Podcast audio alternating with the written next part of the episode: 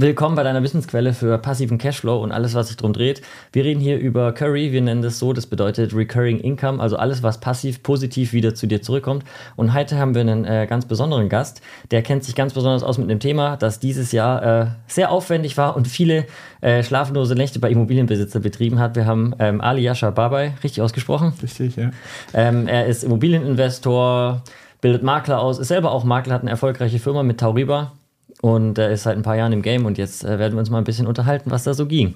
Vielen Dank für die Einladung. Ja, ich freue mich sehr. Wir müssen ja die Stuttgart Connection zusammenhalten. So sieht's aus. Ähm, für alle, die dich nicht kennen, vielleicht jetzt mal gleich als Intro. Ähm, wie hat alles bei dir angefangen? Also Schule, Ausbildung, Studium, fertig? Alles hat geklappt oder gab es so Höhen und Tiefen? Vielleicht kannst du dazu mal ein paar Sätze sagen. Ja, also äh, sehr, sehr viele Tiefen. Ich hatte wahrscheinlich mehr, mehr Tiefen als Höhen, aber ich freue mich natürlich über die, über die Höhen. Also äh, Schulausbildung, ganz, normale, ganz normales Gymnasium auf einem allgemeinbildenden Gymnasium, was ich mittlerweile auch echt gut finde, dass ich nicht über diesen zweiten Bildungsweg da reingerutscht bin. Brutal schlechter Schüler gewesen. Ähm, ähm, und äh, auch immer von den Lehrern eigentlich schon immer, immer einen auf den Sack bekommen, sage ich jetzt mal. Aber ähm, zu Recht. Äh, ich habe sehr wenig gelesen. Ich glaube auch meine Rhetorik war super, super schlecht.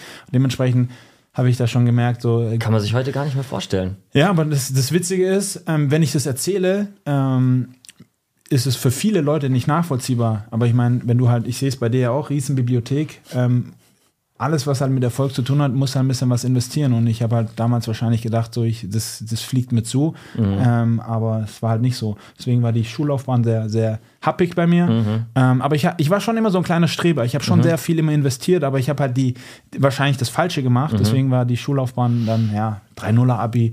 Ähm, aber Abitur geschafft. Und Viel Gewinn. Ja, genau. Äh, und dann äh, angefangen mit dem Bauingenieurstudium. Okay. Das war für mich, glaube ich, so maßgebend. War, von dir, war eine Richtung bei dir von vornherein klar oder war das eher so ein bisschen zufallsgetrieben? Also mich, mich haben die ganzen naturwissenschaftlichen Themen schon immer sehr interessiert. Ich war auch eigentlich immer ganz gut in Mathe, alles was mit Zahlen zu tun mhm. hat, aber auch diese Technikthematik. Dann habe ich mein Bogi, hieß es ja, ja. Äh, berufsbegleitendes Praktikum bei einem Architekt gemacht. Okay. Und das war mir zu wenig zahlenbasiert. Und dann bin ich über die Schiene dann halt ähm, aber erstmal äh, zwar meinen äh, Zivildienst gemacht mit Drogenabhängigen. Das war eigentlich auch ziemlich krass, krass für mich ja. als, als, als, ja, sage ich jetzt mal, dieses Jahr, wo man sich nochmal ein bisschen Zeit nehmen kann. Und dann äh, in, ins, ins Studium. Und das war mhm. für mich, Studium war für mich sehr, sehr krass. Ich meine, war ja mit Sicherheit bei dir auch so, wobei bei dir war ja heftig. Du hast ja schon während, während der Schule schon gemacht. Also da auch nochmal ja, aber Respekt. ich habe so Standardstudium und ich glaube, Bauingenieur ist nochmal was ganz anderes. Ich finde Mathe auch mal mein absoluter Favorit, weil das ist richtig oder falsch. Die deutsche Gedichtsinterpretation ist vielleicht irgendwie. Richtig. Oder das, Kunst. Oder, ja, das ja. war für mich nicht greifbar. Ja. Und ähm, ja, da ist Mathe schon nice. Und ich glaube, das ist im Bauingenieurstudium ganz cool, weil du halt sehr viel, sehr Konkretes hast. Ja, was, was halt an dem Studium so krass war, ist, du wurdest halt immer belohnt für das, was du gemacht hast. Mhm. Also ich habe halt direkt, erstes, erst, erst, erst ein, zwei Semester natürlich mit den falschen Leuten abgehangen, Party, und da war ja noch die WM in, in Stuttgart.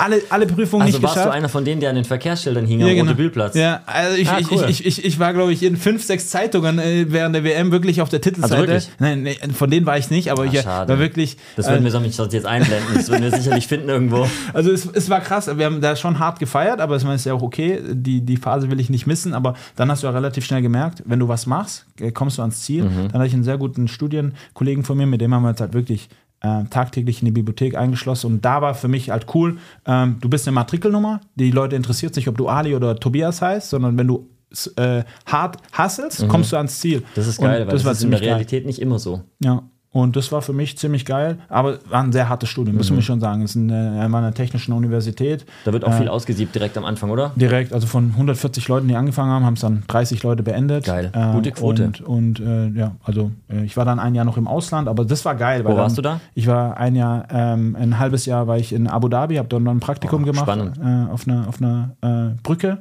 von Zübling. Das hört sich witzig an, ich habe mein Praktikum auf einer Brücke gemacht. Das war damals Besser auf der Brücke als unter der Brücke. ja, das war die breiteste Brücke der Welt zu dem Zeitpunkt. Ähm, jetzt in die, auf, die, auf die Saadiyat Bridge in Abu Dhabi. Richtig geil. Also es war noch zu dem Zeitpunkt, wo Leute. Das war für LinkedIn eigentlich. Praktikum auf der breitesten Brücke der Welt. Ja, ja. Äh, und äh, das war damals, kannte auch also diesen Dubai-Abu Dhabi-Hype noch gar, gar Wie, niemand. Welches Jahr war das? Das war 2008. Ah ja, okay. Mhm. Ja, aber ich war das erste Mal in Dubai 2004. War das erste Mal dort.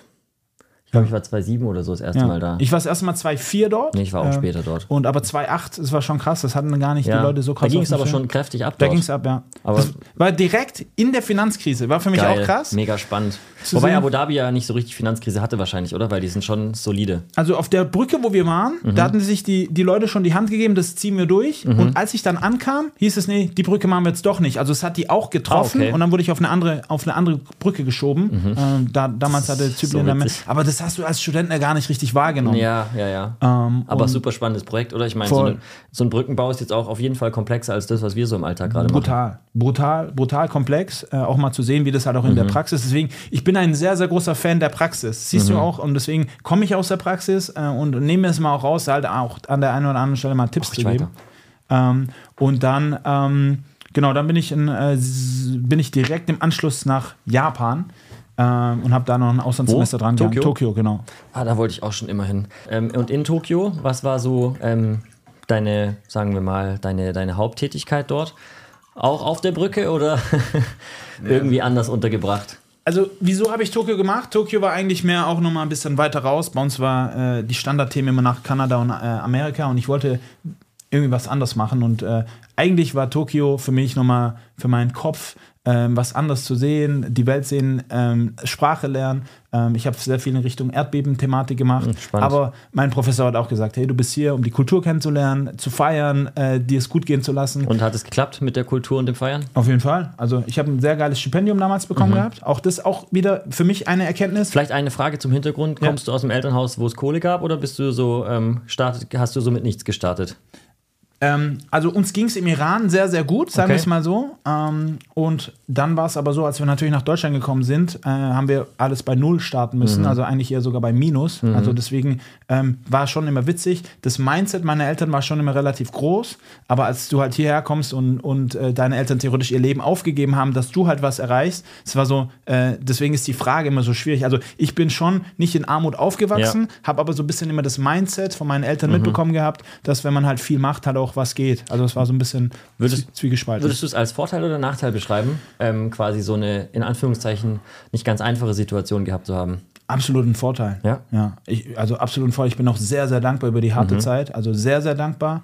Und äh, es war sehr häufig auch der Fall, wo ich gesagt, ich wusste, ich kann die Leute outperformen, weil ich, Ja. wus- ich, ich weiß, was in mir steckt und Ja. welches Potenzial ich habe. Und deswegen, ähm, ich glaube, als ich so in der Schule war, war ich oft in der Opferrolle, wo Mhm. ich gesagt habe, boah, hey, guck mal, deine Eltern haben nicht die finanziellen Möglichkeiten und hier dies, das, schon gut auch rumgeheult. Mhm. Ja. Aber jetzt im Nachgang auch zu sehen, das hat mich, glaube ich, sehr, sehr, sehr, sehr nochmal herausgefordert und, und deutlich stärker gemacht. Es ist so spannend zu sehen, ja. Ich, ich würde es auch als absoluten Vorteil beschreiben.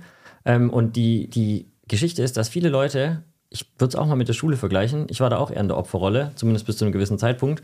Und hinten raus hatte ich dann sowas von keinen Bock mehr, weil ich auch gemerkt habe, hey, ich bin zehnmal so schnell wie ihr in jeder Hinsicht. Und ähm, das ist äh, ganz viele, die in dieser Schulzeit und so sehr performt haben und sehr erfolgreich waren oder angesehen, haben es hinten raus im Leben irgendwie nicht so hingekriegt. Vielleicht war es einfach zu leicht für die. Und dann war es hinten raus zu schwer, als es dann wirklich schwer wurde. Und wir hatten schon die ganze Zeit unsere Themen so, dass wir dann da äh, kämpfen konnten. Mega spannend. Se- Sehe ich genauso. Also ich, ich, die ganzen Leute, die bei uns extrem gut in der Schule waren, die haben sich, glaube ich, auch so ein bisschen drauf ausgeruht, weil du warst halt Klassenliebling, Ja. musstest nicht mehr so viel machen. Ich glaube, wenn du in diese gemütliche Thematik reinrutschst, dann geht es irgendwann, wenn es halt wirklich hart auf hart kommt, nach hinten los. Ja, in dem Moment, wo wir uns zu viel Komfort erlauben, geht es nicht weiter. Das ist schon so, ja, sehr spannend. Und ähm, wenn du jetzt ähm, an die Ende, ans Ende von deinem Studium denkst, wann ging es so los, dass du gesagt hast, hey, jetzt werde ich der übelste Immobilienpimp? Eigentlich gar nicht. Also mich haben Immobilien per se ja immer äh, begeistert, weil ich habe durch das Bauingenieurstudium, ich habe einen konstruktiven Weg eingeschlagen. Das heißt, ich kann dir Brücken rechnen, Hochhäuser. Das heißt, das heißt ja im, im Detail hast du ja trotzdem immer mit Immobilien zu tun gehabt, aber natürlich jetzt eher auf der konstruk äh, konstruktiven Ebene. Da, wo Ähm, sich der äh, ganze YouTube-Immobilienunternehmer hier überhaupt gar nicht auskennt. Richtig, richtig. Und da frage ich mich auch Das manchmal, wie die, ich weiß nicht, ob du das kennst, du gehst auf eine Besichtigung, da sind ein paar Leute zusammen und du läufst so durch und dann fängt er so an, gegen die Fliesen zu klopfen und dann klopft er so gegen den Türrahmen und ich denke mir so, Digga, was machst du da? Also ich habe auch keine Ahnung, aber also in dem... Sieht halt gut aus, Nicht in dem Maß, sondern so, das sind so, die, so geile, geile Moves immer bei Besichtigungen, wo ich denke, hä, was willst du von der Fliese wissen? Antworte die dir. Ja, d- d- das Witzige ist halt, viele denken halt, dass du mit so einem Wochenendseminar auf einmal Schimmel einschätzen kannst Ja. oder konstruktive Themen. Ja. Ein Riss hat kann zum Beispiel so viele verschiedene Themen haben und da sage ich mir halt, okay, ich kann es halt selber, aber auch Mhm. Ich nehme mir, ja, auch ich nehme mir für ein, für ein Mehrfamilienhaus, was ich kaufe, hole ich mir trotzdem einen, einen, einen äh, Bausachverständigen Ja. mit rein, nach einem Vier-Augen-Prinzip. Aber Das ist übrigens ein guter Tipp für euch, weil nämlich in dem Moment, wo es größer wird, klar, ihr könnt ein paar Wohnungen machen und so, dann funktioniert das ganz gut, aber wie du beschreibst, wir haben auch ein Haus, 5000 Quadratmeter und da ist irgend so ein Riss drin. Und da hat unser Architekt jetzt auch mal verplombt und so, jetzt beobachten wir und so, hätte ich keine Ahnung gehabt vorher.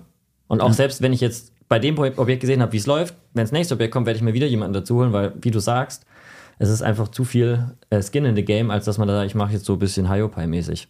Wenn du dir einen Laptop bei Mhm. Saturn kaufst, dann dann geben sich die Leute die krassesten Sessions am Wochenende und vergleichen das hin und her. Und wenn es um, ein Haus geht, sind die Leute zu, zu geizig, irgendwie da einen, Gutachter damit ins Das Boot. ist ein wunderschöner total- Vergleich, ja. Ja. Und außerdem, die geben sich nicht nur eine Session am Wochenende, manchmal geht es um Monate und dann wird um jedes Cent geguckt. Witzig, ja. Ja, und bei einem Mehrfamilienhaus für 1,5 Millionen. Das können die Leute dann auf einmal selber, ja. ja. mm, Ja, obwohl sie es gar nicht greifen können so richtig. Ähm, jetzt habe ich dich unterbrochen. Ähm, wie kam der erste Touchpoint so, dass du gesagt hast, hey, ich kaufe mir jetzt mal so eine Immobilie?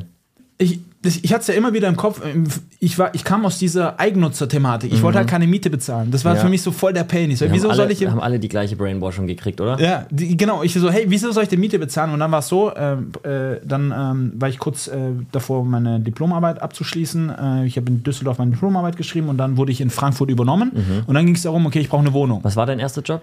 Ähm, äh, ich habe äh, bei, bei einem relativ großen ähm, Statikbüro, die sind äh, weltweit tätig, habe ich dann halt im Endeffekt als, Mhm. Äh, ja, als Statiker angefangen. Was verdient man, wenn man da so in so einem Studium fertig ist? 38.000 Euro. Boah, welches Jahr war das? Das war 2010. Was würdest du jetzt kriegen in so einem äh, Job? Vielleicht so 50, 60. Aber Ich bin Mhm. Okay, nicht ist nicht so schlecht, aber im Vergleich zu dem, was du als ähm, erfolgreicher Investor machen kannst, halt kein Vergleich. Ja, Das Witzige war, ich habe noch so hart 38 verhandelt. brutto, oder? 38 Ja, ja, brutto. wahrscheinlich kamst du von 32 und hast dann irgendwie so und, ich, geschoben. und- meine damalige Chefin hat gesagt, so, hey, wir zahlen nicht das höchste Gehalt, aber du hast bei uns voll die krassen Möglichkeiten und so. Und da habe ich mich da voll runterbuttern lassen. Und es war 38 brutto. Ja. Möglichkeiten. 38 brutto war, der, war mein erst, also das ist, wenn du überlegst. Und dann ging es natürlich rum, wie machen wir das? Äh, ähm, ich ich habe dann zu, zu, äh, zu meiner Mutter gesagt, ey, ich will eine Wohnung direkt kaufen in Frankfurt. Ja.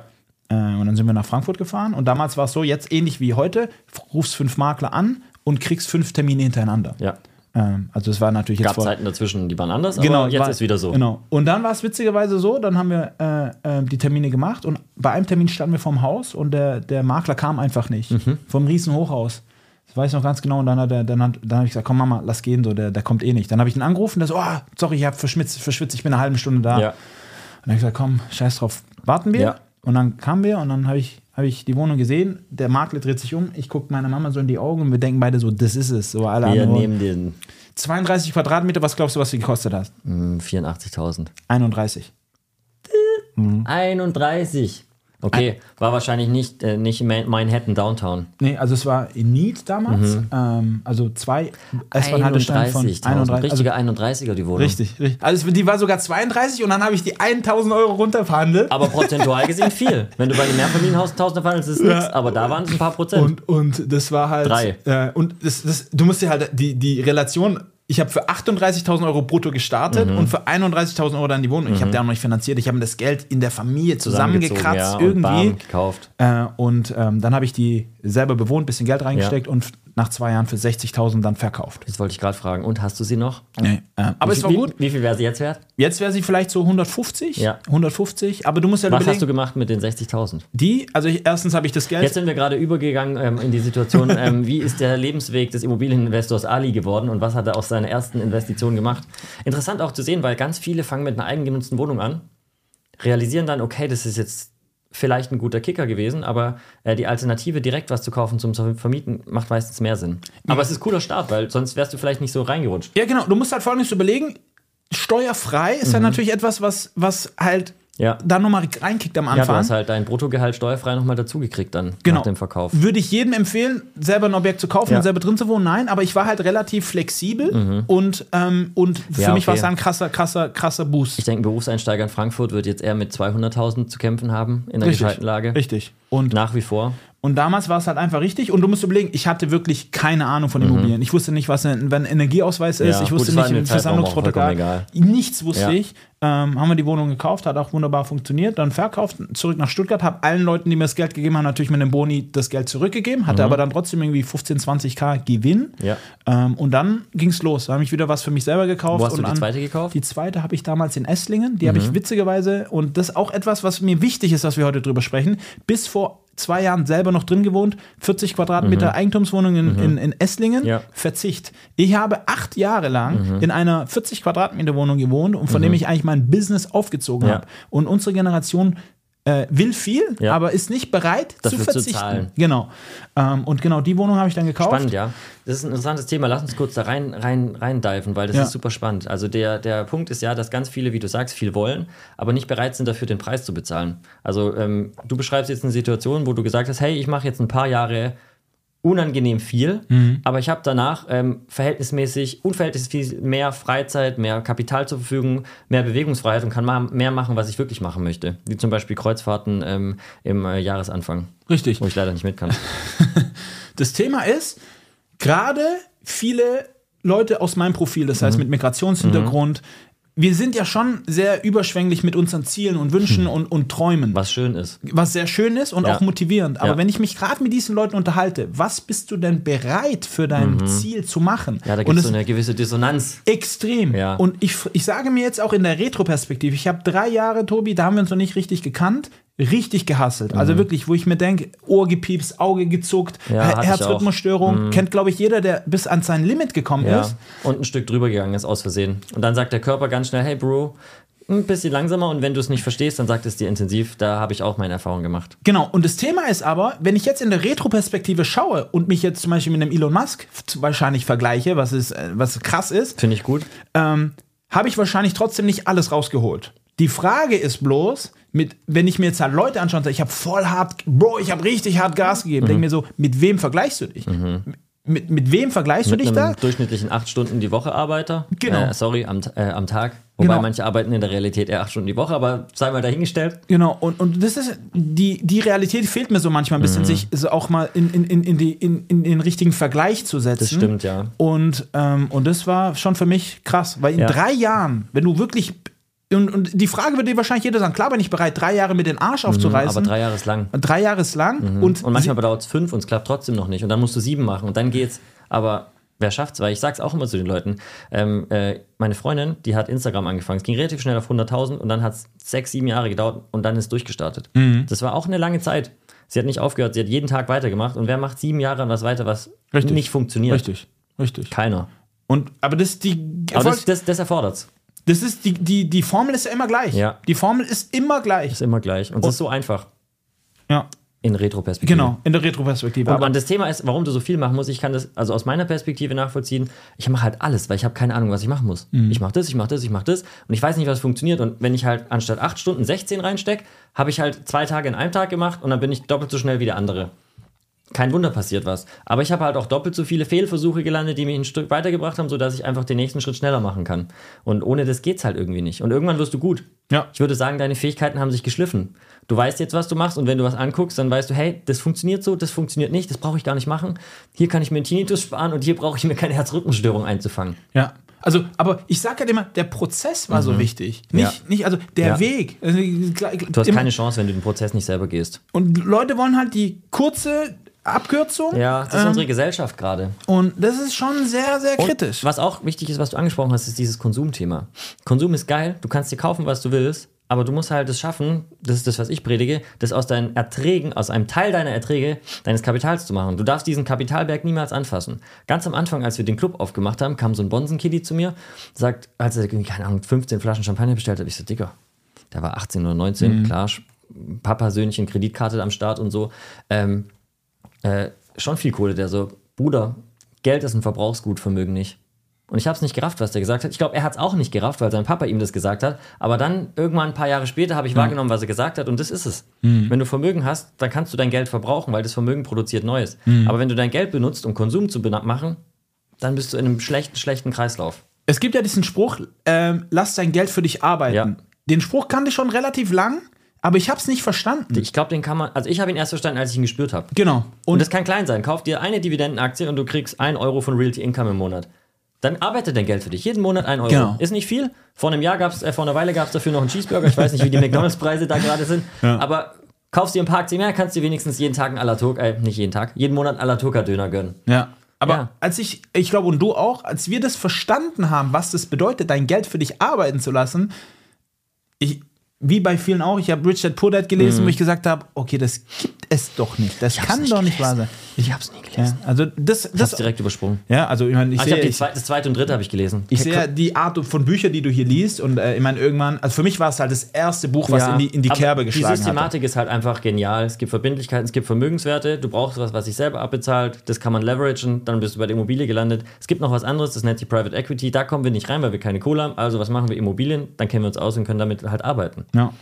Und Immobilien kann wirklich jeder schaffen. Also gibt es ja genug Leute, Ja. genug Beispiele, Ja. aber äh, unabhängig davon, dass es jetzt Immobilien gibt hast- oder andere Assets, ja. Äh, ich habe was, du hast vorher was angesprochen, was ich noch mal gerne wissen würde. Du hast angesprochen mit Migrationshintergrund. Macht dein Name dir Probleme oder hat er dir Probleme gemacht? Dass du Nachteile hast, dadurch, dass hey, jetzt, jetzt ruft der Ali an und nicht der Herr Meier?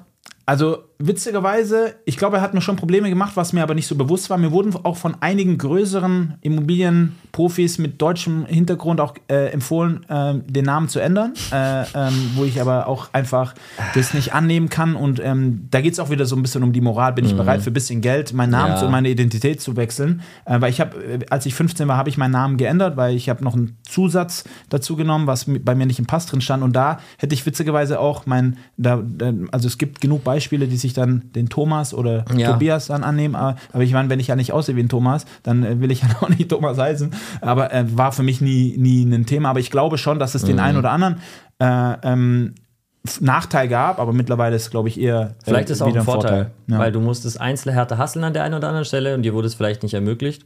Ich kann mir nicht richtig vorstellen, wie es ist, weil bei mir ist einfach, ich bin halt Tobias, ich bin Deutscher. Für mich war das immer total easy. Das Einzige, was für mich immer ein Thema war, war das Alter. Mhm. So mit 20, mit 21, mit 22. Es war einfach schwierig, da ernst genommen zu werden. Jetzt zum Beispiel in dem Büro, in dem wir hier sitzen, da waren der Simon und ich und wir hatten eine, eine BWA schon mit über einer Million Gewinn dabei für einen Vermieter. Und der hat uns die Wohnung, äh, die, die Büroimmobilie nicht gegeben zu mieten. Der hat gesagt, hey, die kleinen Jungs da, was wollen die von mir? Dann ist unsere Mitarbeiterin bisschen älter als wir hinmarschiert und hat den äh, zum, zur Sau gemacht und dann haben wir das Büro gekriegt. Aber äh, lächerlich eigentlich, ja. Und ich kann mir vorstellen, dass es natürlich schon auch bei dir auch die ein oder anderen Kreise gezogen hat. Ja, ich meine, manche Nachteile siehst du wahrscheinlich auch gar nicht. Also ähm, gi- gibt mit Sicherheit Leute, die Ja, sagen, ich will mit dem ja, Ali will ich nicht ja. zusammenarbeiten, aber Das dann sage ich mir halt auch so, okay, dann ist Ja, ich kenne so. es nur von den Teaching Finance Jungs, da gibt es manchmal Kommentare online. Gerade was äh, angeht, ist auch Iran und dann äh, hier äh, der, der, der Maurice natürlich Hautfarbe und so. Da sind die Leute hardcore drauf noch. Was schon krass ist eigentlich. Ja, Ich, ich, ich spüre es ja auch, ich habe ja neulich auch einen Post dazu gemacht. Ah, du hast ja auf auch, LinkedIn was gepostet. Ja, genau, da haben, da haben ja auch sehr, sehr viele Leute. Also ich, ich, ich gehe auch damit sehr entspannt um, aber Mhm. es ist nicht zu unterschätzen, was manche Leute im Verborgenen dann schon auch denken, Ja. wenn du halt mal ein anderes Profil hast. Aber, Aber okay. ich habe das Gefühl, äh, Performance gewinnt immer. Die, die wollen und die, die Performance machen, die ziehen durch, die schlagen durch alles durch und alle die, die da ihr äh, negatives deutsches Süppchen kochen, äh, bleiben einfach zurück. Safe, also Was anderes passiert ja auch so, eigentlich nicht, Ist oder? So, ja. Wir müssen einfach die anderen ausperformen. Hey, eine Frage, out, out of the, ähm, aus, außerhalb von unserem Thema jetzt gerade. Was war dein Top-Learning dieses Jahr, was Immobilienbusiness angeht? Hattest du irgend so Aha-Moment? Ich habe sehr viele. Also ich habe dieses Aber Jahr, was war dein Nummer 1 Aha-Moment? ähm, dass Immobilien immer noch das geilste Business sind. Das ist ähm, auch in der, in der Phase, wo Mhm. War das deine erste Immobilienkrise? Ähm, ja. Mhm. Ja. Ja. bei mir auch. Also, was also- heißt Krise? Aber ich hatte, sagen wir, beruflich davor schon mal einen Teil der Tränen, so nenne ich es gern, mit dem Ja. Pure, aber deswegen war das jetzt für mich unrelevant, aber wir waren noch vorbereitet, aber Also wenn, wenn wir es die Krise nennen können, dann, dann war das auf jeden Mhm. Fall das, was, aber ähm, ich bin ja auch mit sehr vielen älteren Investoren äh, äh, vernetzt und das war ja schon immer ein Thema. Und ich glaube, wenn man, äh, ich glaube, wie wir auch immer gern zuhören und auch gucken, wie, wie Sachen äh, in der Vergangenheit gelaufen sind, nimmt man da immer viel mit. Und schau von in die daher- Vergangenheit und du siehst die Zukunft. Ja, Ja. Und, und man kann, äh, also es war mein lehrreichstes Jahr für mich. Für mich sehr, auch. Sehr geil, ja. Hast du irgendein ein, Nummer 1 Thema, wo du sagst, hey, Das habe ich vorher nicht so gesehen, das hat mir dieses Jahr beigebracht. Ja, also ich, so Geschäftspartner ist wieder so ein Thema. Mhm. Wenn alles gut läuft, ist halt geil, ja. Bro und hey, mhm. wir sind loyale Bros und dies, das. Ich, für mich ist immer ganz, ganz schwierig, wenn lo loyal und Bro in einem Satz kommt, da, da, da gucke ich mittlerweile schon dreh. Dreh. Genau, und, äh, und äh, das, äh, wenn alles gut läuft, ist alles cool. Ja. Ähm, und äh, ja, aber die Auswahl der Geschäftspartner ist mhm. Sehr, sehr wichtig ja, und da habe ich so. dieses Jahr sehr viel dazugelernt. Ich habe schon viel gemacht und ich habe immer nur Geschäftspartner gehabt und ich bin sehr glücklich darüber. Äh, Grüße gehen raus. Aber ähm, was ich jetzt dieses Jahr gelernt habe, ist äh, durch unseren Aufsichtsrat, hey, bevor ihr anfangt, das allererste, was ihr klärt, ist, wie trennt ihr euch? Mhm. Das ist die Basis mhm. und dann geht's los. Ja. Weil da seid ihr noch gut drauf, da könnt ihr das gut verhandeln und wenn das gut verhandelt ist, dann gibt es danach auch keinen Ärger, selbst ja. wenn man auf einmal merkt, dass man keinen Bock mehr hat und ja. jetzt doch irgendwas anderes machen will oder verschiedenen Input liefert, weil manchmal ist es ja so, dass die eine Partei 90% der Arbeit macht und der andere 10 und aber beide kriegen 50%, dann mögen da die ein oder anderen Spannungen entstehen. Genau wie du es sagst, also es ist für mich immer wichtig, dass die Kompetenzen zusammenpassen. Ja, weil, ähm, komplementär genau, am besten. Äh, am besten, dass du dir einen Geschäftspartner holst, der wirklich die Sachen abfedert, die du nicht machst oder ja. die du nicht kannst. Ja. Äh, und äh, da habe ich, äh, das war für mich ein sehr, sehr großes Learning. Mhm. Ja. ja. spannend, spannend. Ähm, du hast viel von Büchern gesprochen. Was sind so deine Top 3 Bücher? Hast du die oder Gibt es drei Bücher, die dich irgendwie besonders berührt haben oder dir viel gebracht haben im Leben? Oder vielleicht gibt es auch ein Buch, weiß nicht, ob du dich erinnerst, ähm, ich nämlich nicht. Ich weiß aber, dass ich ein so ein Buch gelesen habe, irgendwie Bodo, Bodo, wie heißt der, Bodo Schäfer? Schäfer? Da war ich vielleicht 14 oder so. Und das war so ein Positive Thinking Buch, so, hey, was kannst du alles erreichen im Leben? Und das hat mich richtig geflasht. Das hat mich richtig mitgenommen. Und dann habe ich so angefangen, sehr viel zu konsumieren. Also es gibt ein paar Bücher, die mich krass geflasht haben. Ich bin ja Basketballer, äh, mhm. äh, durch und durch, spiele Basketball seitdem ich 40 bin, 14. 14, 40 bin ich noch nicht. Ähm, das wäre Benjamin Button jetzt, so genau. gerechnet. Ähm, Tim Grover kann ich empfehlen. Das ist der, mhm. der, der Coach von. Wir schreiben Michael das in die Shownotes rein. Tim Grover. Tim Grover, das ist der, der, ähm, der Trainer, der mit Michael Jordan groß geworden ist. Ja, spannend. Ähm, und Aber nicht so groß wie er. Äh, noch nicht, aber. ich meinte ähm, so Körpergröße. Also eine Körpergröße nicht. Und der ist für mich eine unfassbare Maschine in dem, was er, dieses Mindset, was er hat, ist halt krank. Ich habe all seine Bücher gelesen äh, und ich bin auch im Überlegen, ob ich da mal irgendwie so seminartechnisch bei dem was mache, weil der bietet äh, ganz wenig Sachen ah, an. Sehr spannend. Den, den, das war für mich eine krasse, krasse, ähm, aber, aber das ist halt Next Level. Also wer, wer, wer seine Bücher liest, das ist, der, das ist genau das mit Verzicht und du musst halt hart arbeiten. Der, mhm. der, der hat Kobe groß gemacht, der Dwayne ja, Wade groß gemacht ey. und, und äh, ist über Also die, eine Legende absolute Legende. Mhm. Also die Bücher von ihm kann ich auf jeden Fall empfehlen. Mhm. Sehr, sehr krass. Die haben dich richtig gepackt. Ja. Geil. Ja, spannend. Das habe ich tatsächlich noch nie gehört, deswegen äh, freue ich mich drüber, weil ich suche nämlich auch immer. Ich wollte jetzt kein 0815 Buch empfehlen. Ich hey, Richard, gesagt, gut, hatten wir schon. genau, und deswegen, das, das Buch war, die, was ich in letzter Zeit gelesen habe, war sehr, sehr krass. Ja, und Immogame gibt es ja noch nicht. Genau. Noch nicht. Bearbeitet äh, ähm, haben wir ja schon einiges hier. Aktuelle Themen. Ähm, du bist ziemlicher Pro, was das Thema Energie angeht. Ähm, ich bin kein Pro, ähm, äh, ich habe Basic-Wissen dazu. Ähm, die Vergangenheit war ja realistischerweise so, Energieausweis war irrelevant, den konnte man sich so zusammenschustern, wie man wollte. So langsam zieht es ein bisschen an und es war das erste Jahr für mich, wo ich gemerkt habe, hey, jede Finanzierung fordert sehr intensiv den Energieausweis, wenn da HCF steht. Ähm, bei C geht es noch, aber alles dahinter nicht so cool. Manche Banken haben mir kommuniziert, unter C finanzieren sie per se nicht. Mhm. Ähm, vielleicht kannst du uns mal kurz einen Abriss geben. Energieausweis was du davon hältst und wie du damit umgehst mit den Themen. Also ich bin kein Energieberater, das ja. vielleicht vorab. Ich kenne mich mit den Themen, denke ich, gut, gut ja. genug aus. Ich könnte auch einen Energieausweis erstellen, ja. hatte ich mir auch eine Zeit lang überlegt gehabt, aber ich bin auch ein großer Fan von Fokus. Spannend, ja. Ähm, das wäre eine spätere Frage noch gewesen. Ja, genau. Und das Thema ist, ähm, als wir Immobilien gekauft haben, wahrscheinlich vor 10, 10, 10 12 Jahren, ähm, hat der Energieausweis keinen interessiert. Ähm, nee. Für mich war es aber auch damals schon wichtig, ich habe gesagt, ich will keine Immobilie kaufen, die älter ist als 1980, okay. weil du gewisse Themen einfach per se nicht hast. Und das ist genau das, was uns das jetzt einholt. Hilft dir natürlich bei deinem, da hilft dir natürlich dein, ähm, dein fachlicher Hintergrund. Richtig, weil ich wusste, ich weiß halt, wie die Objekte damals gebaut worden sind und ich, ich habe wirklich manchmal frage ich mich echt, wie sich Leute das zutrauen, Objekte von 1900, äh, 1900 zu kaufen, ähm, das Kern saniert werden muss. Äh, ich hatte jetzt erst in meinem Mehrfamilienhaus einen Wasserschaden. Mhm. Ich war trotzdem entspannt, weil ich wusste, das Wasser läuft in den Beton. Der mhm. Beton kann das in gewisser Weise dann auch austrocknen und klar, die Bewährungsstäbe korrigieren dann irgendwann. Aber es ist halt was anderes, wie wenn Holz nass wird. Ja, und dann so vor sich hin morscht. Genau. Und, und haben wir bei uns bei dem Denkmalhaus in Bingen, das ist toll. Ja, aber mhm. jetzt stell dir mal vor, bei dem Objekt hast du einen Wasserschaden, da musst du halt ganz andere Maßnahmen ergreifen ja. und auch ganz anders mit umgehen, wie ja. wenn jetzt halt ein Betonstütze oder sage ich jetzt Ganzen mal. Wände aufschlagen, wochenlang trocknen, war Richtig. eine Hölle. Und, und bei mir, äh, Trocknungsgeräte rein, sobald das Ding getrocknet ist, klar, muss er vielleicht neuen Boden Ja. reinlegen und so weiter. Ja. Und deswegen sage ich, die Bausubstanz, die kannst du, die siehst du ja nicht mal im Auge. Es kann sein, dass ein Fachwerkhaus da irgendwie auch Wärmedämmung drauf ist, was Mhm. Ich auch nicht empfehlen würde jetzt per se. Aber sich mal ein bisschen mehr mit, der, mit den energetischen Themen und der Substanz zu beschäftigen, das kannst du halt nicht von heute auf morgen. Mhm. Ähm, Nee, das ist nicht so einfach, ja, das und, stimmt. Und, und jetzt, um vielleicht da nochmal den Bogen zu spannen zu dieser Energiethematik, ganz klar, ich meine, wenn natürlich jetzt gerade diese ganze CO2-Ausstoß, Energieausweisthemen, ähm, es macht ja absolut Sinn, sich mit dem Thema zu beschäftigen. Mhm. Wir müssen bloß ein bisschen aufpassen. Es gibt mittlerweile so viele Änderungen, wenn wir uns überlegen, Anfang des Jahres äh, wusstest du gar nicht, was, wo geht die Reise hin. Jetzt ist ja alles ein bisschen Ja, da habe ich schon entspannter geworden. Wasserstoffkraftwerke eingebaut in mein Haus und jetzt brauche ich sie doch nicht. Ja, und deswegen müssen wir da auch ein bisschen, äh, sage ich jetzt mal, auch gucken, wo die Reise hingeht. Aber ich wäre schon aktuell, die Themen gehe ich an. Also ein Energieausweis, der natürlich H oder F ist. Ähm, wir müssen auch da differenzieren, welchen Energieausweis hast du, Ja. Bedarfsausweis, Verbrauchsausweis. Und wenn du zwei verschiedene Energieausweise bestellst, kriegst du in der Regel auch zwei verschiedene Werte. Ja, das ist richtig. Also wenn ich mir überlege, ähm, ich kann mir teilweise im Internet aussuchen, anhand von welchem Anbieter ich das mache, weil es gibt ja sehr oberflächliche Möglichkeiten, das zu tun, weiß ich schon, hey, da läuft es immer flockig durch, locker flockig. Genau. Und jetzt spinnen wir das Ding mal weiter. Wenn der Wert des Energieausweises dir den Sanierungszwang oder die Kosten für die Zukunft vorgibt, frage ich mich halt, wieso ist dann die Berechnung des, des Energieausweises so weit gestreut? Ja.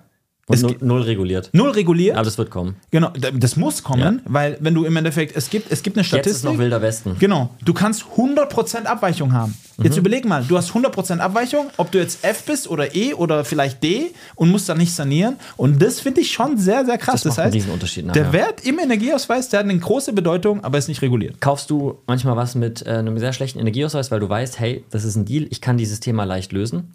Ähm, ja, also ich, äh, ich, ich interpretiere da nicht so viel rein. Gerade kommt drauf an, bei einem, bei einem Mehrfamilienhaus wäre ich wahrscheinlich ein bisschen, ähm, bisschen vorsichtiger, Ja. weil ich da, mir dann an, anschauen muss, was brauche ich da als Sanierungsplan. Kaufst du Wohnungen oder Mehrfamilienhäuser oder Beides. beides? Beides. Beides. Wenn der Preis passt, beides, auch gern Gewerbe. Ähm, bei Wohnung wäre es mir jetzt per se ein bisschen äh, sekundärer, Ja. ähm, weil es im Endeffekt auch über die WEG geht. Ja. Und wenn ich halt weiß, da kommt halt irgendwie eine, eine Heizungsthematik. 2000 Euro. Und auch wenn du dir überlegst, man kann den Energieausweis durch relativ einfache Maßnahmen auch verbessern. Hast du so ein paar Basic-Tipps? Basic-Tipp ist eigentlich, das, das, was eigentlich am meisten bringt, ist die, äh, die äh, Kellerdecke zu dämmen. Mhm. Das bringt aktuell sehr, sehr viel. Dann natürlich Fenster ist natürlich ein Thema. Äh, da kriegt man eigentlich hin. Dach, Dachdämmen ist Ja. auch eine Thematik.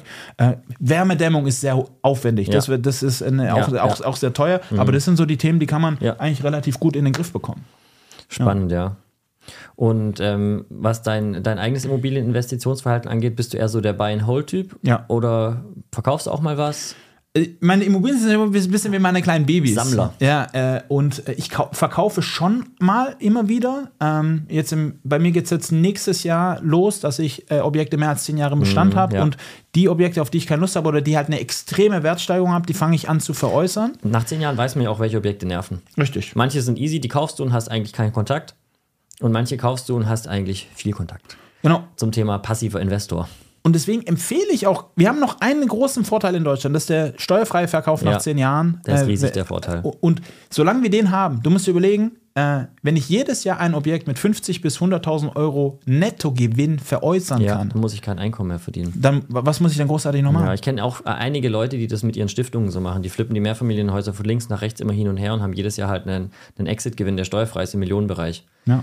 Machen das nicht mal mit einer Bank, weil es ein Verkäuferdarlehen gibt und so. Dann kannst du das schon schön strukturieren, wenn du es machen möchtest, ja. Dann geht es auch. Du brauchst auch kein riesen, riesen Volumen. Brauchst nur zehn Mehrfamilienhäuser auf der Maximilianstraße. Bist schon ganz gut finanziell aufgestellt. Und wenn du es in deiner eigenen Gesellschaft, da gibt es ja verschiedene Themen, äh, dann hast du neue Abschreibungen, Ja, neue AFA, also, Genau. da, also Was für ein Team bist du so eigentlich? Äh, Immobilien privat oder Holding? Team beides? nee, ich bin, ich bin, ich bin, ich bin die Team, äh, Team äh, äh, privat. Ja. Team privat. Hast du eine vermögensverwaltende nee, Immobiliengesellschaft? Vermögensverwalter habe ich nicht, nee. Ich habe eine Das heißt nur Holding. deine Oper- Operative, wo dein, dein Holding, wo die Operative drin hängt Ge- genau. und deine Immos hängen bei dir privat. Richtig. Okay. Richtig. Ich bin auch, also ich bin sehr kritisch, was die vermögensverwaltende GmbH angeht. Nenn da uns, muss man. sag uns, äh, teile uns deine äh, Kreditpunkte mit.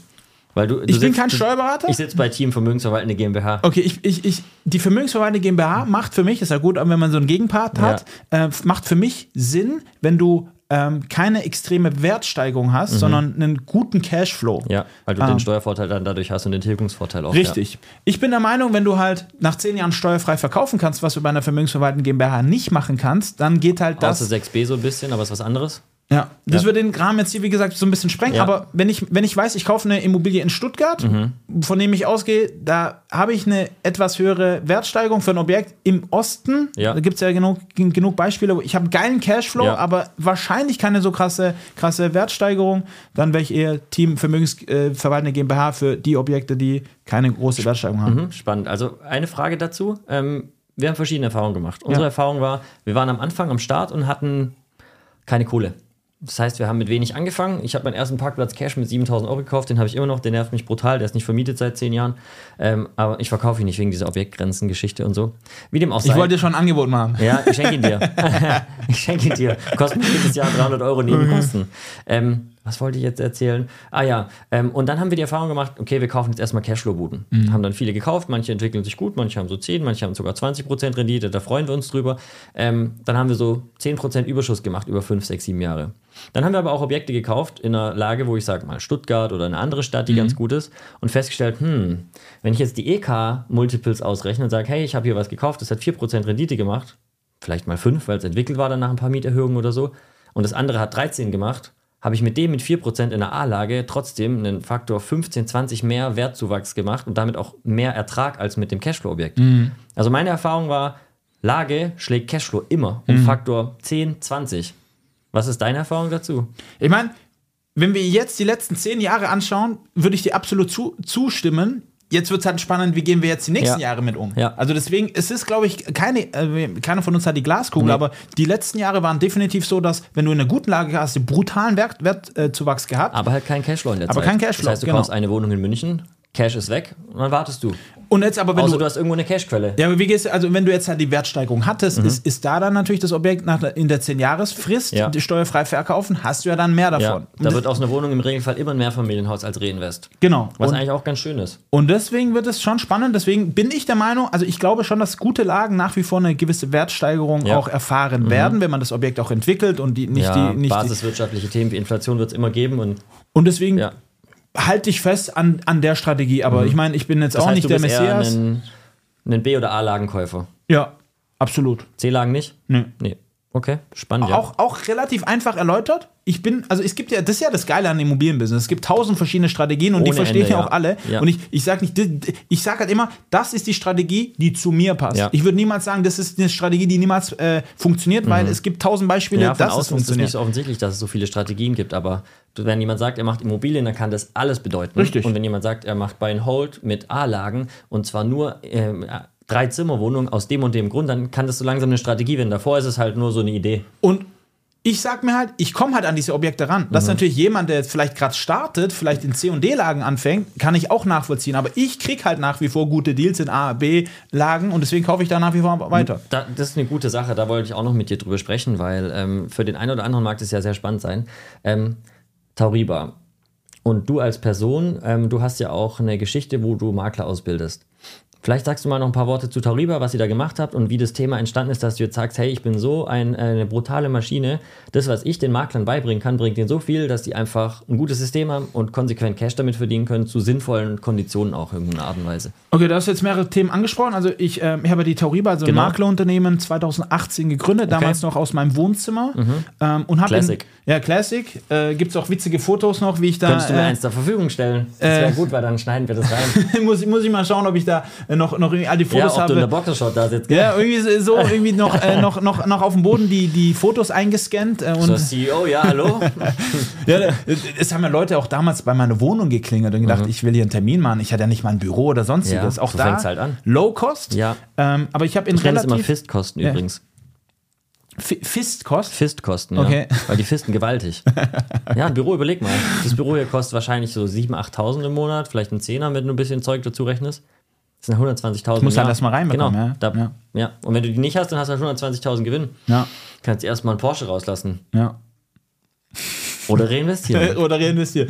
Genau. Nee, also ich, es ging relativ schnell steil bergauf mit dem, mit dem, mit dem Maklergeschäft, weil ich halt das so ein bisschen gedreht habe und gesagt, wie möchte ich als Käufer von, der, von einem Makler abgeholt Aus werden. Kundenperspektive. Genau, Mhm. und da, da hatte ich ja schon in Immobilien investiert und hatte auch viel mit Maklern zu tun. Das war für mich ein relativ easy Game, weil ich habe das Ding von hinten aufge, aufgedröselt, gesagt, okay, wenn ich Käufer wäre, wie hätte ich gerne die Customer Journey Mhm. aus Sichtweise eines Käufers? Das hat halt brutal gut reingeschlagen. Ich habe in kürzester Zeit, ich glaube im ersten Jahr 60, 70 Objekte alleine das ist verkauft. brutal viel. Ähm, Im zweiten Jahr waren es über 100, 150, glaube ich. Boah, das ist wirklich sehr viel. Es war also, also ich, ich habe natürlich auch das Timing getroffen. Gut, du hattest ein gutes Marktmomentum, aber nichtsdestotrotz, äh, nicht jeder, der startet bei einem guten Marktmomentum, die meisten verkaufen, wenn es krass ist, fünf bis zehn. Ja, also es war wirklich sehr, sehr. Aber ich habe auch die drei Jahre Das nichts war auch die Zeit, gemacht. wo du quasi, sagen wir mal, Alis Limit genau, ausgetestet genau. hast. Aber ich habe es halt, ich, ich habe halt, ich habe halt gemerkt, ich habe Momentum und ich will die. Mhm. ja, ich, Momentum ich, ist unfassbar. Das musst du mitnehmen. ich will die, ich will die, äh, die Welle reiten bis zum Ende Mhm. und dann kam, äh, ähm, haben wir, haben wir eine Gesellschaft gegründet, kam dann äh, noch äh, Geschäftspartner damit dazu. Ähm, das haben wir dann äh, weiter ausgebaut, deutschlandweites Business und so Mhm. weiter. Ähm, äh, und dann ist es aber auch so, während der Corona-Phase kamen sehr, sehr viele Makler auf mich zu und gesagt, Ali, kannst du mir hier einen Tipp geben? Kannst du mir dort einen Tipp geben? Hier. Und ich bin generell jemand, ich gebe gerne Infos. Ähm, ich habe da gar keinen Schmerz damit. Ich habe nicht so dieses Ellbogen raus Ja. und, und Konkurrenzdenken. Der Markt und, ist auch sehr groß, realistischerweise. Und, und daraus hat sich ergeben, okay, wenn so viele Leute uns vertrauen oder vor allem mir und Hilfe brauchen, machen wir ein Consulting draus. Und so kam das auch und das funktioniert, macht nach wie vor Spaß. Ist jetzt nicht mein Hauptbusiness, aber wir haben ähm, einige Makler, die bei uns drin sind. Ähm, wir machen jetzt auch kein riesen Marketing oder hängen das an die Wie große heißt das Glocke. ganze? Makler Evolution. Makler Evolution. Okay. Genau. Und- Machen wir den Link in die Shownotes rein, wenn es euch interessiert und ihr Maklerbusiness seid. Schaut euch mal an, was der Ali da so verzapft. Genau, wir wollen aber auch da gar, gar nicht so irgendwie 100 Leute drin haben, Ja. sondern wir wollen da unsere kleine gemütliche äh, äh, Gruppe, die halt Fragen bringen. Die, es gibt eine Akademie im Hintergrund, aber unser Hauptbusiness ist trotzdem Immobilien verkaufen, Mhm. Ja. weil ich bin der Meinung, ähm, wenn es halt, also ich soll jetzt auch kein Hate sein, aber wenn du halt in dem jetzigen Marktumfeld keine Immobilien verkaufst, dann bringt es mir halt nicht, dass du sagst, du hast irgendwie vor 30, 40 Jahren halt mal Immobilien verkauft. Jetzt testet es halt, wer es kann. Richtig. Und, Ja. und wir nehmen halt, für uns ist ja Auch darüber, wenn jetzt weniger ist, realistischerweise. Bei Klar. allen, bei uns auch. Aber jetzt ist halt wieder Verkaufen angesagt und Richtig. nicht Tür aufschließen und warten. Genau. Weil es war schon, ähm, der Makler war eher ein ähm, äh, biologischer Gegenstand, der in der Gegend rumstehen konnte teilweise und nichts machen musste. Aber was ich auch spannend finde, ich habe das hauptsächlich bei Banken ehrlicherweise, wo halt Makler seit 30, 40 Jahren sind, wenn ich mit denen ein Objekt reingehe, die verkaufen das. Von Sekunde eins machen die das wirklich richtig nice. Und die stehen nicht nur rum und sagen, hier ist die Küche, da ist das Bad, hier ist die Garage, sondern da kommen halt die, die Tricks, die, die Besonderheiten. Hey, schauen Sie mal das an, guck mal hier und das ist das besonders gut bei dem Objekt. Das ist nicht so gut, auch wichtig. Ähm, und das fand ich sehr spannend zu sehen, ja. Das heißt, ähm, bei dir sind konsequent Leute in Ausbildung. Ich habe das online gesehen. Du postest es ja sehr gerne, dass äh, hier und da wieder mal ein Deal abgeschlossen wurde. Du hast auch viel digitalisiert, oder? ja, also wir haben unsere Prozesse. Wie funktioniert das bei dir? Bei uns ist äh, gerade, da muss ich hier äh, Shoutout an Vince, an meinen Geschäftspartner, der im Hintergrund da äh, die Sachen Mhm. Das ist der macht. IT-Man. Das ist der IT-Man, der macht die Prozesse, der macht die, ähm, die alles, was nicht so sichtbar ist. Hat der aber in Bitcoin investiert? äh, hat er, glaube ich, nicht. Nee, hat er nicht. Untypische äh, Vertriebler. Äh, ja, äh, aber, in, in, Informatiker. aber der kommt ja. halt aus, dem, aus der Marketing-Bubble. Okay. Ähm, und da ist er halt schon sehr, sehr stark. Und du Auch sehr halt, wichtig, ja, gerade für das Thema. das ist halt so witzig, wenn halt gerade, wenn der Vertrieb äh, und das Marketing halt Hand in Hand gehen, dann weißt du halt, dass du halt ein Monster erschaffen. Und Mhm. Auf jeden äh, das Fall. ist eigentlich, und das, Das ist, ist- ich bin brutal schlecht in Marketing, also würde ich mal auf jeden Wirkt Fall aber nicht- jetzt gar nicht so Ja, ehrlicherweise. aber auf jeden Fall also in Selbstvermarktung bist du gut. Okay, äh, äh, ja, wenn du das sagst, Meine aber ich meine, das ist, äh, das ist äh, ähm, du bist da natürlich da deutlich weiter und legst du wahrscheinlich auch deutlich mehr Wert darauf. Ich, ich fahre ja gerne auch so ein bisschen unterm, unterm Radar, äh, muss da jetzt nicht da jetzt irgendwie da äh, die ganze Zeit da flexen, also nicht, dass du da flexst, aber ich meine, das könnte man natürlich komplett anders machen. Ähm, ich bin da ein großer Freund davon, mich auf, ja, auf kleiner Sparflamme da zu präsentieren und weil sonst Da zu sein, aber nicht zu übertreiben. Richtig. In der richtigen richtig, Dosierung halt richtig. für dich. Ich schlage schon auch mal, sage ich jetzt mal aus, wenn ich halt Sachen sehe, die mir, die mir nicht gefallen, weil Mhm. wenn sich halt Leute zu Sachen äußern, wo ich sage, das ist halt, das, das stimmt nicht oder ist halt de facto einfach. Was häufig passiert. was sehr häufig passiert. Nichtsdestotrotz ist es so, ich, wenn ich es mal vergleiche für unsere Fahrt, äh, Startzeit, jetzt kriegst du saugeile Infos online. Mhm. Kostenlos. Alles, was du wissen musst, findest du kostenlos auf YouTube, TikTok, Insta, egal was du meinst. Da gab es einen geilen, ich weiß nicht mehr, wer das gesagt hat, aber ähm, es war auch auf Englisch. There is no lack of information äh, zu der jetzigen Zeit. Ja, also, das ist richtig. Es, es, du, alles, was du möchtest, und das kriegst du eigentlich komplett kostenlos. Klar, ähm, kriegst du es in komprimierter Form vielleicht, aber unsere Generation kann sich nicht darauf beruhen und sagen, ich habe diese Information nicht bekommen oder nicht, nicht haben. Du musst es Äh, nur in JetGPT eingeben, das findet alles. krass. Ja, es das ist ist krass. echt krass. Ähm, ja, spannend, spannend. Äh, sehr wichtig, äh, was du hier alles so mitgebracht hast. Ähm, ich habe noch eine Frage. Was sind deine drei wichtigsten Tipps für zukünftige Investoren? Wenn du mal drüber nachdenkst. Was sind so die drei Sachen, die dich wirklich richtig vorangebracht haben? Die drei wichtigsten Sachen, also im Endeffekt, ja, diese klassischen, klassischen Floskeln, aber natürlich. Ja, vielleicht diese, sind sie ja richtig. Also Verzicht, Mhm. nennen wir das vielleicht. Ja. Wenn du erfolgreich sein willst, musst du auch verstehen zu verzichten. das ist Allerdings, vielleicht ja. auf jeden Fall wichtig. Dann vielleicht auch die richtigen, dein richtiges Umfeld, Mentoren, Mhm. Ja. äh, weil das kann auch sehr, sehr mächtig sein. Ich habe vorhin äh, erst mal eine Statistik gesehen, äh, die, die, die meinte, wenn du siebeneinhalb Meter, innerhalb von siebeneinhalb Meter von einem erfolgreichen Mensch arbeitest, dann äh, hat irgendwie Harvard oder eine, eine Spezialuni Mega rausgefunden, krass. dass du äh, 15% erfolgreicher Das sein heißt, die wirst. Aura, Ausstrahlung, was passiert, das reißt dich mit.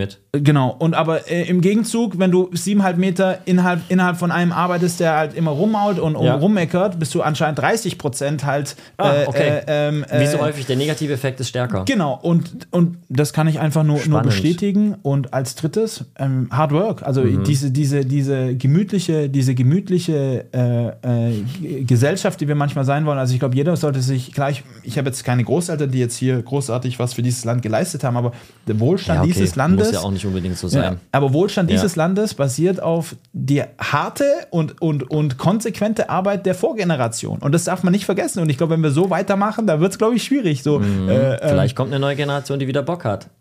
ja, ich hoffe, ich hoffe, weil. Also ich muss schon sagen, für mich vom Feeling sind gerade die, sagen wir, mal, das ist keine Normalverteilung gerade. Wir haben einen unglaublich dicken, eine dicke Bubble von Leuten, die nicht so richtig Bock haben. Dann ganz wenige, die gar keinen Bock haben, aber auch ganz wenige, die sind brutale Performer. Also ich treffe ganz oft 16, 17, 18-Jährige, die sind heftig. Aber Da- also die werden halt heftig. krass, die werden halt krass durchgehen. Ja, und bei denen ist halt so, die können sich's aussuchen, egal Ja. was sie machen, Ja. egal wo sie hingehen, ob sie selbstständig sind oder irgendwo arbeiten, die suchen sich's einfach aus. Die sagen, ich will das, dann kriegen die das. aber jetzt überleg mal, wenn du in dieser Phase Performer bist, du ja, ist- also ist, ist das ja Eldorado. Gottes. Genau. Ja. Und, und deswegen sage ich für die Leute, die Ja. Bock haben, schön, dass du auch die, äh, die, die Empfindung hast. Es gibt, glaube ich, keinen, der richtig. Also, wer ist denn irgendwie so reingerutscht und gesagt, ich war auf einmal so. Also, Ja, es gibt so den einen oder anderen, der hat vielleicht Dogecoin gut gekauft, aber ist leider nicht passiert bei mir. Oder zum Glück, weil ich weiß nicht, ob es mich zerstört hätte, wenn ich mit 18 150 Millionen auf einmal hätte. Ja. Vielleicht wäre ich dann halt auf der Yacht Tobi geworden und nicht Immo-Game. Vielleicht für zwei Jahre und dann halt dann nicht auf der Brücke, sondern unter der Brücke gelandet. Ja, aber die Frage wäre, wie, wie wären die Leute mit der Krise umgegangen, als auf, auf einmal alles runtergegangen ist? Ja. Weißt? Also das wären ja auch nochmal Ja. Entwicklungen, auch da reden wir wieder über Prozess Ja. und reinvestieren und so weiter. Also und reinvestieren vielleicht. Also dass, Ah, man, Mhm. dass man auf jeden Fall sein Geld für sich arbeiten lassen sollte Mhm. und nicht sich mal vielleicht zwei, dreimal auch gegen einen Konsum entscheidet, weil den, den, äh, den Zinseszinseffekt, das ist die mächtigste Waffe. Das stimmt. Und, jetzt, und Regeln brechen, weil du hast jetzt vier Sachen gesagt anstatt drei. Das Richtig. ist auch immer wichtig. Man muss manchmal ein bisschen schummeln, das führt auch dazu. Vielleicht noch eine, das war jetzt die vorletzte Frage, eine Frage noch. Was sind so deine ähm, Curry, also passive Cashflow-Einnahmenquellen? Du hast auf jeden Fall Mieteinnahmen, das hast du schon gesagt. Also- Was machst du noch? Du hast Einnahmen aus deinem Business. Ich weiß nicht, wie aktiv du bist. Also schon ich- sehr aktiv wahrscheinlich. Ich, ich habe ich hab irgendwann mal eine Liste für mich erstellt. Ich habe sehr viele Listen. Ich bin ein sehr krass analytischer Mensch. Ja. Es sind, glaube ich, über 20 äh, Einkommensströme aus Okay. verschiedenen Richtungen. Deswegen, klar, Mieteinnahmen, Arbitragegeschäft, äh, ich, ich vergebe Kredite, Ja, Zinseinnahmen. äh, Zinseinnahmen, ähm, dann ähm, ich, ich, ich habe Unternehmensgewinne logischerweise. Unternehmensgewinne, äh, Tantiemen, äh, Lizenzen. Also, das ist schon, Mhm. Spannend. schon also du sehr, sagst sehr, auch breit gefächert. breit gefällt, Dividenden, äh, also da ist schon alles dabei. Cool, sehr Äh, und es macht, also ich mache das aus zwei Gründen. Einfach um das Game, das, nicht nur das Immo-Game, sondern auch das Game generell zu verstehen, Mhm. weil es mich halt auch einfach generell interessiert. Würde ich mich als, als Profi bezeichnen in den ganzen Themen? Mit Sicherheit nicht. Aber ich habe einen ganz guten, glaube ich, Rundumschlag des, der verschiedenen Assets. Sehr spannend, ja. Ja. Vielen Dank dafür. Ja, jetzt sind wir schon am Ende angekommen von der heutigen Folge. Ich hoffe, ihr konntet einiges mitnehmen. Der Ali hat schon auch ganz schön viel an Content rausgeballert. Vielleicht müsst ihr es auch zweimal anschauen. Ähm, wenn ihr noch mehr Leute kennt, die auch Cashflow aufbauen wollen, weil ihr wisst ja, das ist unsere Mission, möglichst viel Cashflow aufbauen, um aus den Erträgen des Kapitallebens zu können, gerne mal weiterschicken. Und wenn es euch gefallen hat, gerne auch mal eine Bewertung schreiben. Eine positive, negative würden wir direkt vom Anwalt löschen lassen. Deswegen, die braucht ihr gar nicht erst schreiben. Ähm, und äh, teilt gerne den Podcast, ja. Das Wissen soll gerne weitergetragen werden. Und vielleicht ein kleiner äh, Sneak Pre äh, Preview, Sneak Peek oder wie man auch sagt. Ähm, der Ali wird auch auf der Cashflow Conference am Start sein. Da wird er bestimmt auch noch mal ein bisschen ähm, Content droppen, der sehr wertvoll ist. Bis zum nächsten Mal. Danke für die Einladung. Danke Ciao. dir, Ali. Ciao.